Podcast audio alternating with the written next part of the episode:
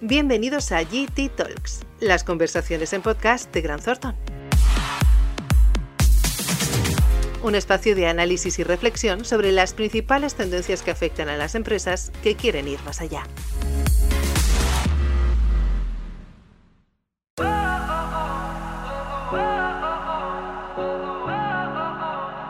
Bienvenidos de nuevo a los podcasts de Gran Thornton. Retomamos nuestros GT Talks en este 2022 con el gran tema que ocupó parte de la actualidad empresarial, política y económica a finales del año pasado, pero que también lo está haciendo, y vaya si lo está haciendo, en este inicio del 2022. Estamos hablando sin duda de la reforma laboral.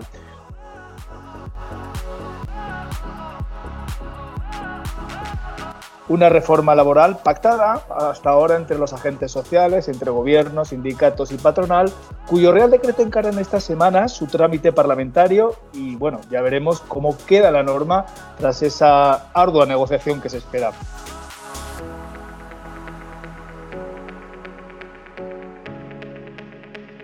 Hoy aquí vamos a centrarnos en el texto tal y como fue publicado en el BOE el pasado mes de diciembre. Queremos analizar los principales cambios y ponernos en la piel de las empresas, que son sin duda parte importantísima en la aplicación de los nuevos requerimientos legales. Para hacerlo, hoy aquí en GT Talks nos acompaña no solo una persona, no solo dos, sino un auténtico batallón de talento en el área laboral, de employment y de recursos humanos de Gran Thornton. Tenemos con nosotros no solo Aurora Sanz, que es nuestra socia directora de laboral en la firma, y que también pertenece al comité de dirección, sino también a varias expertas de su línea que trabajan con ella en la oficina de Barcelona y que os iremos presentando a medida que vayamos entrando en materia en esta conversación sobre la reforma laboral. ¿Qué tal estáis todas? Buenos días. ¿Qué tal? Buenos días. Hola. Hola. Ya veis que tenemos un gran número de expertas legales, laborales aquí con nosotros en GTTOLS. Pero vamos a empezar, vamos a entrar en materia y lo vamos a hacer por, por Aurora Sanz directora del departamento Aurora. Antes de meternos de lleno en los pormenores de la reforma, me gustaría que, la valoraras rápidamente en su conjunto. Te lo preguntaré mm, de forma muy directa. ¿Es una gran reforma o es una pequeña reforma? A ver, eh, nos habían dicho que iba a ser una super reforma y lo que vemos es que ha sido una reforma que no ha sido tan ambiciosa. Ha habido aspectos muy relevantes, como que se han discutido muchísimo, como era el tema de la calificación del despido. Esto no ha variado también se había comentado muchísimo que el fraude en la contratación temporal se iba a perseguir especialmente y que ello iba a implicar la nulidad del despido. Ello tampoco ha cambiado. No han variado las indemnizaciones y tampoco se han restaurado los salarios de tramitación para el caso de declaración de improcedencia de los despidos. Estos eran aspectos que podían encarecer sustancialmente eh, los procedimientos de extinción de los contratos. Esto sigue igual. También en relación con el convenio colectivo, sí que es cierto que el convenio colectivo empresarial deja de tener prioridad aplicativa en cuanto a lo que es el salario. Aquí prevalecerá el convenio sectorial, pero en el resto de materias que el convenio de empresa tenía prioridad, las va a seguir teniendo. Y otro aspecto importante eran los interlocutores que íbamos a tener eh, que tener delante por la parte social en relación con medidas colectivas como modificaciones sustanciales, condiciones laborales y ERES siguen siendo los mismos. No obstante ello, eh, bueno, hay aspectos que, son muy importantes, como es el tema de toda la modificación que hay en la contratación, la presunción de que como regla general los contratos tienen carácter indefinido, la relevancia que se da a la figura del fijo discontinuo, el tema que he dicho de la prevalencia del salario del sector sobre el salario pactado a nivel de un convenio colectivo de empresa, la recuperación de la ultraactividad de los convenios colectivos, eh, la misma aplicación del convenio del sector en el caso de su contratación de actividades y, como no, la consolidación de los ERTES que hemos bebido durante todo este periodo de, la pandemia. ¿no? O sea que, a modo global, pues es una reforma, como digo, no tan ambiciosa como se habían dicho, pero que sin lugar a dudas eh, marca un nuevo marco jurídico marco jurídico que, tendremos que ir viendo cómo se va desarrollando en los próximos meses en, su aplicación. ¿Cuáles son las primeras impresiones eh, o sensaciones, Aurora, o dudas que están surgiendo en los clientes de vuestra área laboral con este texto tal y como fue publicado?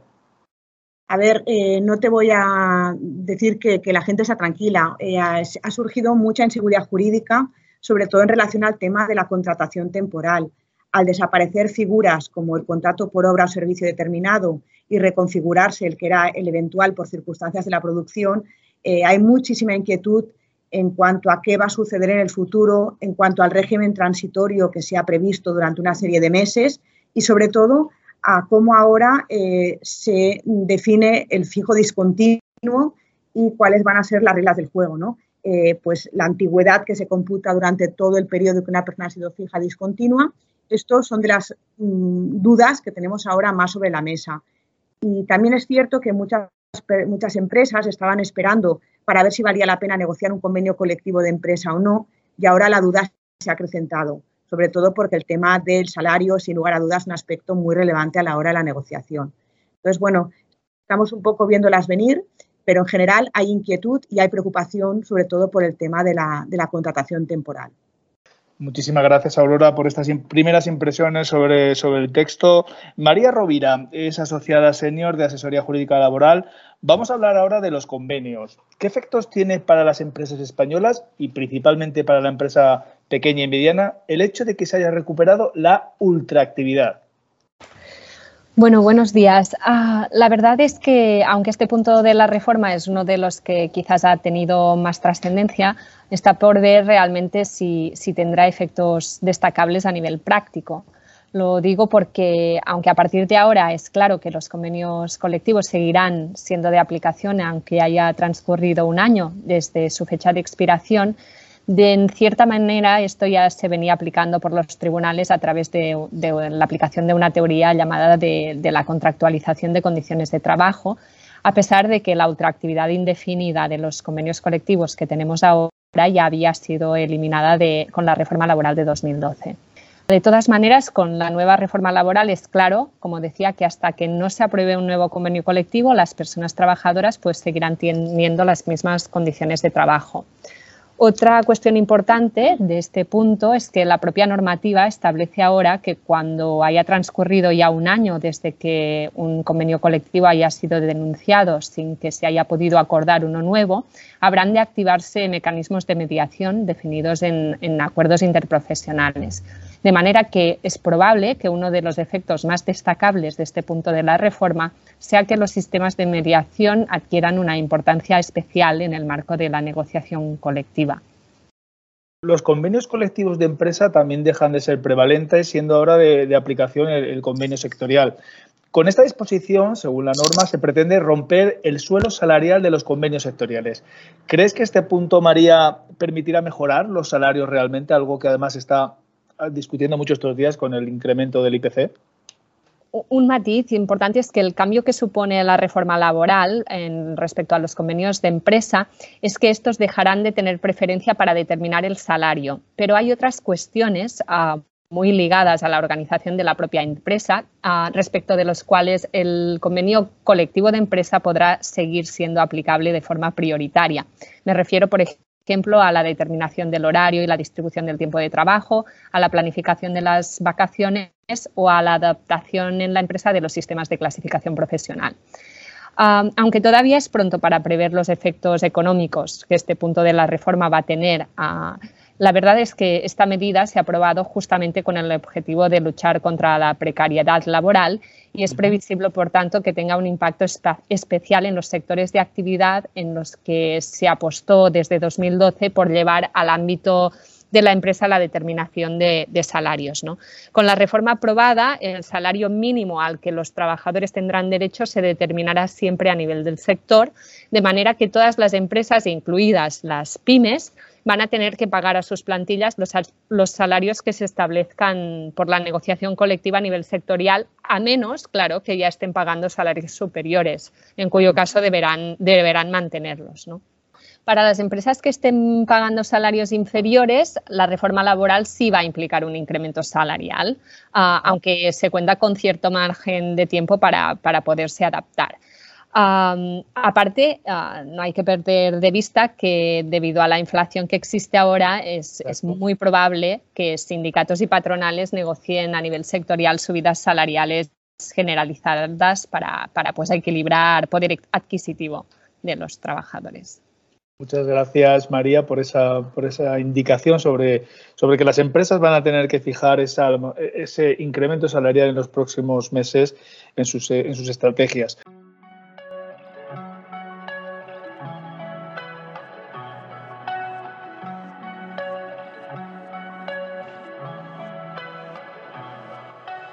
Uno de los aspectos sobre los que también más se ha escrito en esta reforma y debatido son los contratos. Se pone fin al contrato por obra y servicio y Clara Borrás, que también forma parte del equipo de asesoría laboral, me, me dirijo a ti ahora.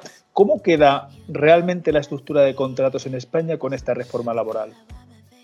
Como bien has indicado, desaparecen los contratos temporales por obra o servicio determinado y así se mantienen vigentes únicamente las modalidades de contratación temporal por circunstancias de la producción y para la sustitución. Los contratos temporales para las circunstancias de la producción engloban a su vez dos tipologías de contratos. Por un lado, los contratos de seis meses de duración máxima, ampliable a 12 meses si lo prevé el convenio colectivo sectorial aplicable, que podrán formalizarse cuando se dé un incremento ocasional imprevisible de la actividad u oscilaciones que, aun siendo de la actividad normal de la empresa, generen desajustes temporales entre el empleo disponible y el requerido. La propia normativa clarifica que esta modalidad contractual es la adecuada para cubrir vacaciones, si existe necesidad de ello. Por otro lado, tenemos los contratos de 90 días no continuados de duración máxima en el año natural, que podrían formalizarse cuando se produzcan necesidades ocasionales, previsibles y que tengan una duración reducida y delimitada. Para este tipo de contratos podrían suscribirse con tantas personas como sea necesario. Obviamente siempre que exista causa de temporalidad real y suficiente para ello. En el último trimestre de cada año, además, la empresa deberá informar a la RLT de la previsión anual de uso de este tipo de contratos.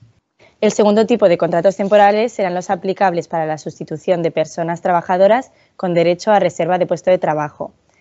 la nueva normativa permite que se formalicen 15 días antes que la persona sustituida sea ausente del trabajo y que sean formalizados también para completar la jornada reducida por causas legales por otra persona trabajadora o para cubrir temporalmente un puesto de trabajo vacante mientras dure el proceso de selección y en este último caso eh, durante un máximo de tres meses. Paula Llobet, que también es integrante del equipo de laboral de Aurora Sanz. Eh, nos centramos ahora en los contratos fijos discontinuos. ¿En qué consisten exactamente?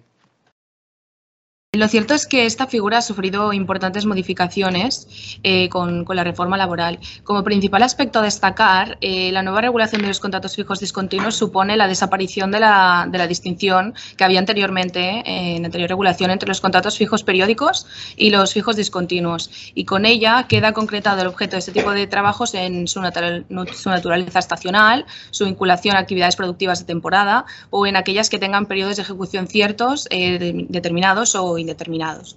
Luego, este nuevo artículo regula también la posibilidad de que este tipo de contratación pueda desarrollarse al amparo de contratas mercantiles o administrativas o incluso a través de empresas de, trabajo temporal. Y por otro lado, hay diversos aspectos que serán susceptibles de ser regulados vía negociación colectiva, como por ejemplo, si así lo refleja el convenio colectivo sectorial, algo que ha sido muy destacado, se podrá establecer una cuantía económica por finalización de contrato. Lo que es cierto que las empresas van a tener que tener en cuenta algo muy importante, que es que con la nueva regulación se reconoce expresamente que aquellos periodos de inactividad serán también tenidos en cuenta en cuanto a antigüedad. Otra de las novedades que se, eh, que se establecen es que se deberán trasladar a la representación legal de las personas trabajadoras un calendario anual o semestral con las previsiones de llamamiento anual y con posterioridad estas deberán trasladar los datos del altas efectivas que finalmente se produzcan.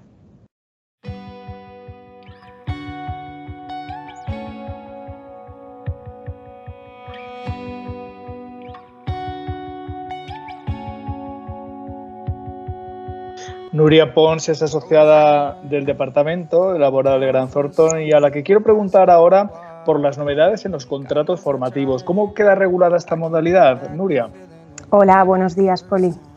Bueno, pues deciros que a partir del 30 de marzo del 2022 se van a suprimir los conocidos contrato en prácticas, el contrato de formación y el aprendizaje y el contrato para la formación dual universitaria. En su lugar eh, van a aparecer dos únicos eh, contratos formativos, eh, los cuales son, el primero de ellos es el contrato de formación dual o en alternancia del trabajo y formación, cuya causa será compatibilizar la actividad laboral retribuida con los correspondientes procesos formativos. Algunas de las características de este tipo de contratos van a ser que su duración va a tener un mínimo de tres meses y un máximo de dos años, si bien el legislador ha indicado que puede desarrollarse al amparo de un contrato de forma no continuada, es decir, que se puede eh, formalizar a lo largo de diversos periodos anuales coincidentes con los estudios. Además, eh, este tipo de contratos va a poder prorrogarse, si bien nunca puede sobrepasar la duración máxima de dos años y no podrá establecerse ningún periodo de prueba. La actividad laboral debe estar directamente relacionada con las actividades formativas que justifican la contratación laboral y la retribución no podrá ser inferior al 60% en el primer año ni al 75% en el segundo de lo establecido en el convenio colectivo de aplicación para el grupo profesional y nivel retributivo de esta persona trabajadora. Un ejemplo de este tipo de contratos sería el contrato con estudiantes de una FP dual. En segundo lugar, va a aparecer el contrato para la obtención de práctica profesional. Este tipo de contratos puede suscribirse con personas que estén en posesión de un título universitario o un título de máster profesional y eh, la causa del contrato sería en sí la obtención de la práctica profesional adecuada al correspondiente nivel de estudios. Alguna de las características de este tipo de contrato será que su duración no puede ser inferior ni a seis meses ni exceder del año y que eh, se podrá establecer un periodo de prueba de un mes.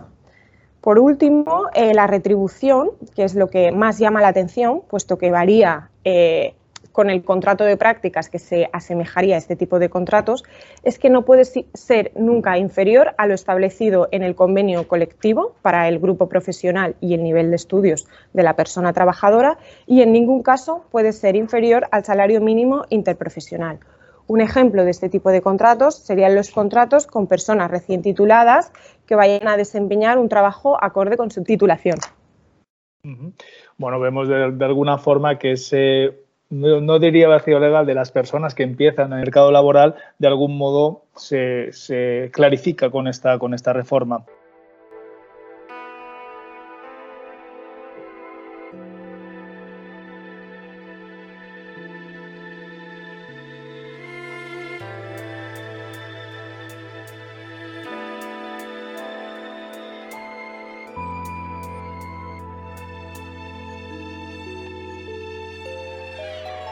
Yana Saez es asociada del Departamento Laboral de Gran Thornton. ¿Qué tal? Buenos días.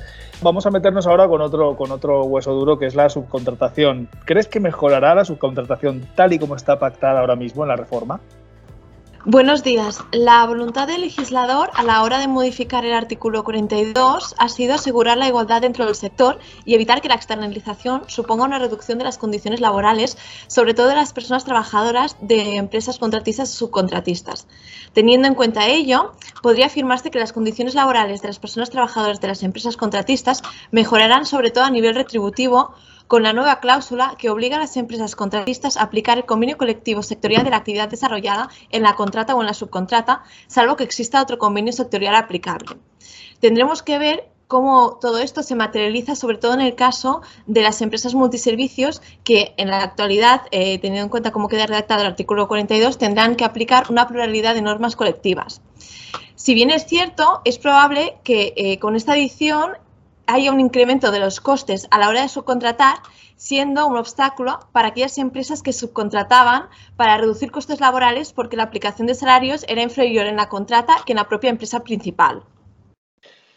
Uno de los objetivos principales de la reforma, además un objetivo marcado por Europa, es la reducción de la temporalidad. Me dirijo ahora a Alba Conde, asociada senior de Laboral en Gran Thornton. ¿Crees que los desincentivos planteados en la norma y la reformulación de los contratos son medidas suficientes para combatir esta temporalidad? Buenos días. Hola, buenos días. Bueno, bajo nuestro punto de vista, pues los desincentivos que se han planteado pues podrían llegar a ser medidas suficientes, si bien creemos que ello no puede nunca llegarse a hacer efectivo sin un control por parte de la Administración, ¿no?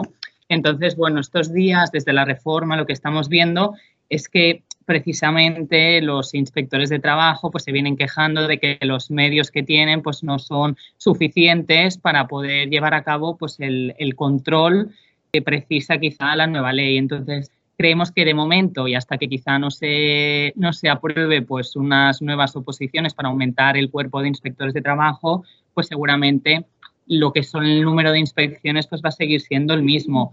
Ahora bien, aquella empresa pues, que le toque una inspección, pues sí que es verdad que va a tener una, una mayor sanción de lo que podía tener anteriormente con la reforma laboral, porque bueno, se han individualizado las multas por trabajador y ya no solo, al menos en el tema de los contratos temporales, eh, ya no solo es pues por, por, incumplir globalmente pues una ley, sino que también será pues por trabajador. Entonces, sí que es verdad que no son pocas ya, como comentaban antes mis compañeras, que no son pocas las empresas pues que ya nos han hecho consultas de cómo adecuar eh, sus necesidades, porque en definitiva nosotros pues estamos también un poco para ello, ¿no? Al final pues para hacer un puzzle entre la norma y las necesidades que tiene una empresa. Entonces, eh, bueno, creo que al final también es verdad que, que, bueno, tendremos que seguir, pues eso, ¿no? Analizando al pie de la letra, ver cómo los tribunales empezarán a resolver pues, sobre las diferentes normativas que, como comentaba antes Aurora, pues eh, están creando bastante inseguridad jurídica y bueno, a partir de ahí pues irnos adaptando a la nueva realidad. Sin duda, son, vienen meses de adaptación y de, y de desarrollo de esta norma en las diferentes empresas.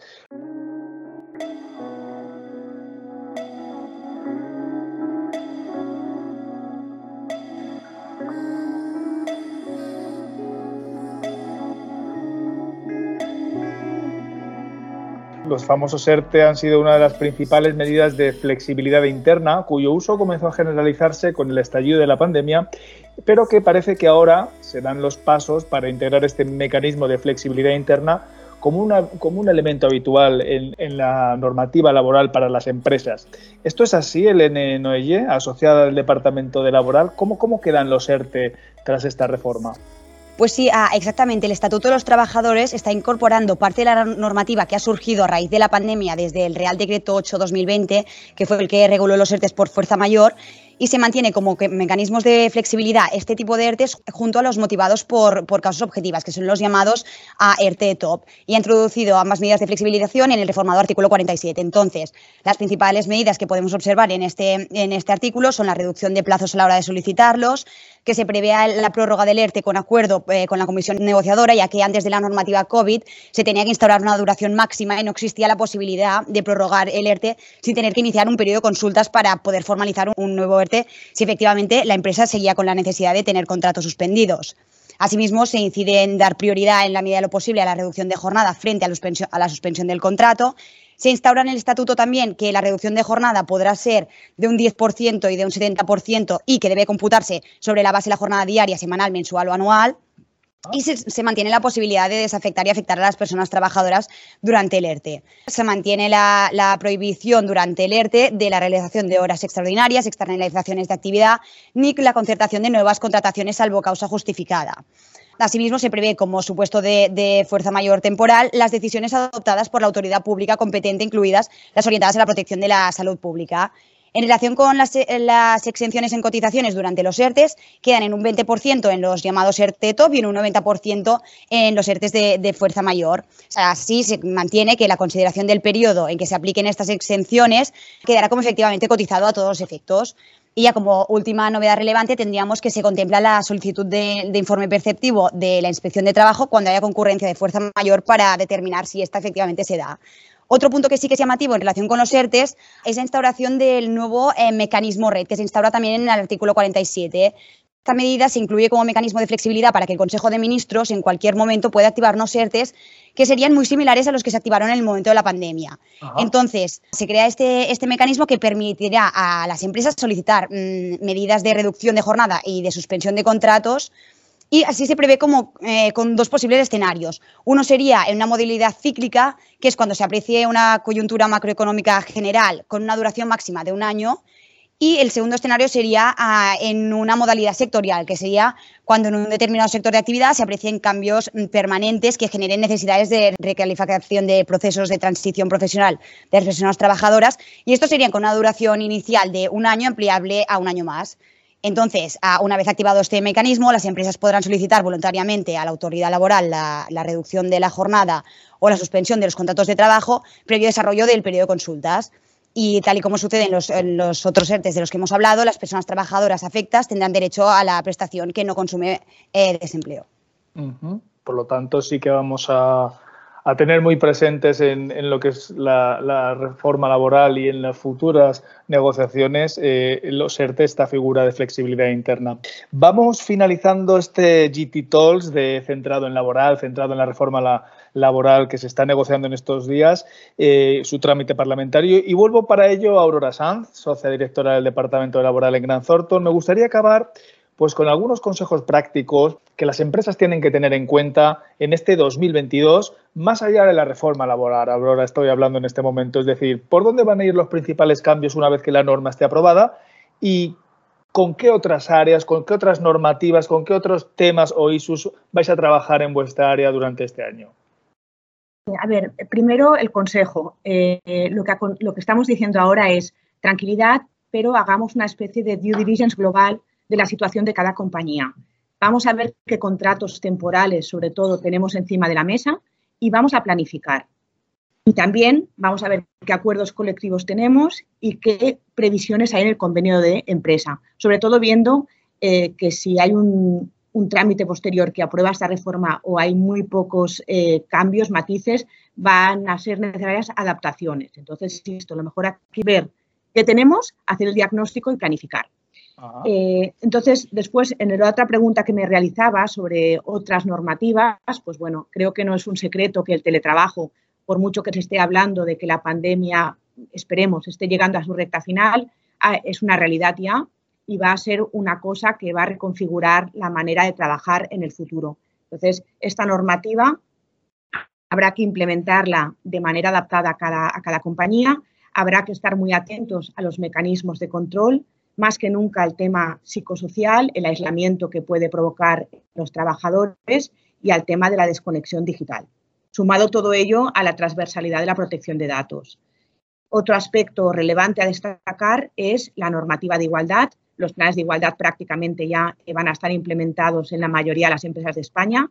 Eh, sabemos que hay una serie de obligaciones que antes no existían, como era el tema del registro salarial, la auditoría salarial, la nivelación de puestos. Este es un aspecto que vamos a seguir avanzando. Y el otro es todo el tema de, este nuevo, nuevo universo de, empresas con las startups y esta normativa de plataformas digitales que realmente es muy escueta y que habrá que estar mucho a su avance. Yo creo que esos serían los aspectos más destacables y cómo se va a ir reconfigurando todo el mercado, eh, con, esperemos, con el, con el fin de la pandemia. Pues ya lo han visto, no nos hemos conformado con una sola especialista en materia jurídico-laboral para desmenuzar esta nueva reforma laboral que encara estos días su tramitación y está por ver cuáles serán los términos finales del texto pactado y su posterior ratificación. No nos hemos conformado con una, sino que hemos tenido un auténtico batallón de talento jurídico-laboral. Sean cuales sean esas modificaciones, tendrán a todo este equipo de talento jurídico de Gran Thornton a su disposición y les darán oportuna cuenta de ello. Gracias, gracias a todo el equipo de Laboral de Barcelona por acompañarnos hoy en este nuevo GT Talks y al toro, al toro con todo el trabajo este que os va a traer, que todas estas nuevas normativas os va a traer en, esta nuevo, en este nuevo año. Y, muchísimas gracias por acompañarnos hoy aquí. Gracias, gracias a vosotros. Buenos días. Gracias.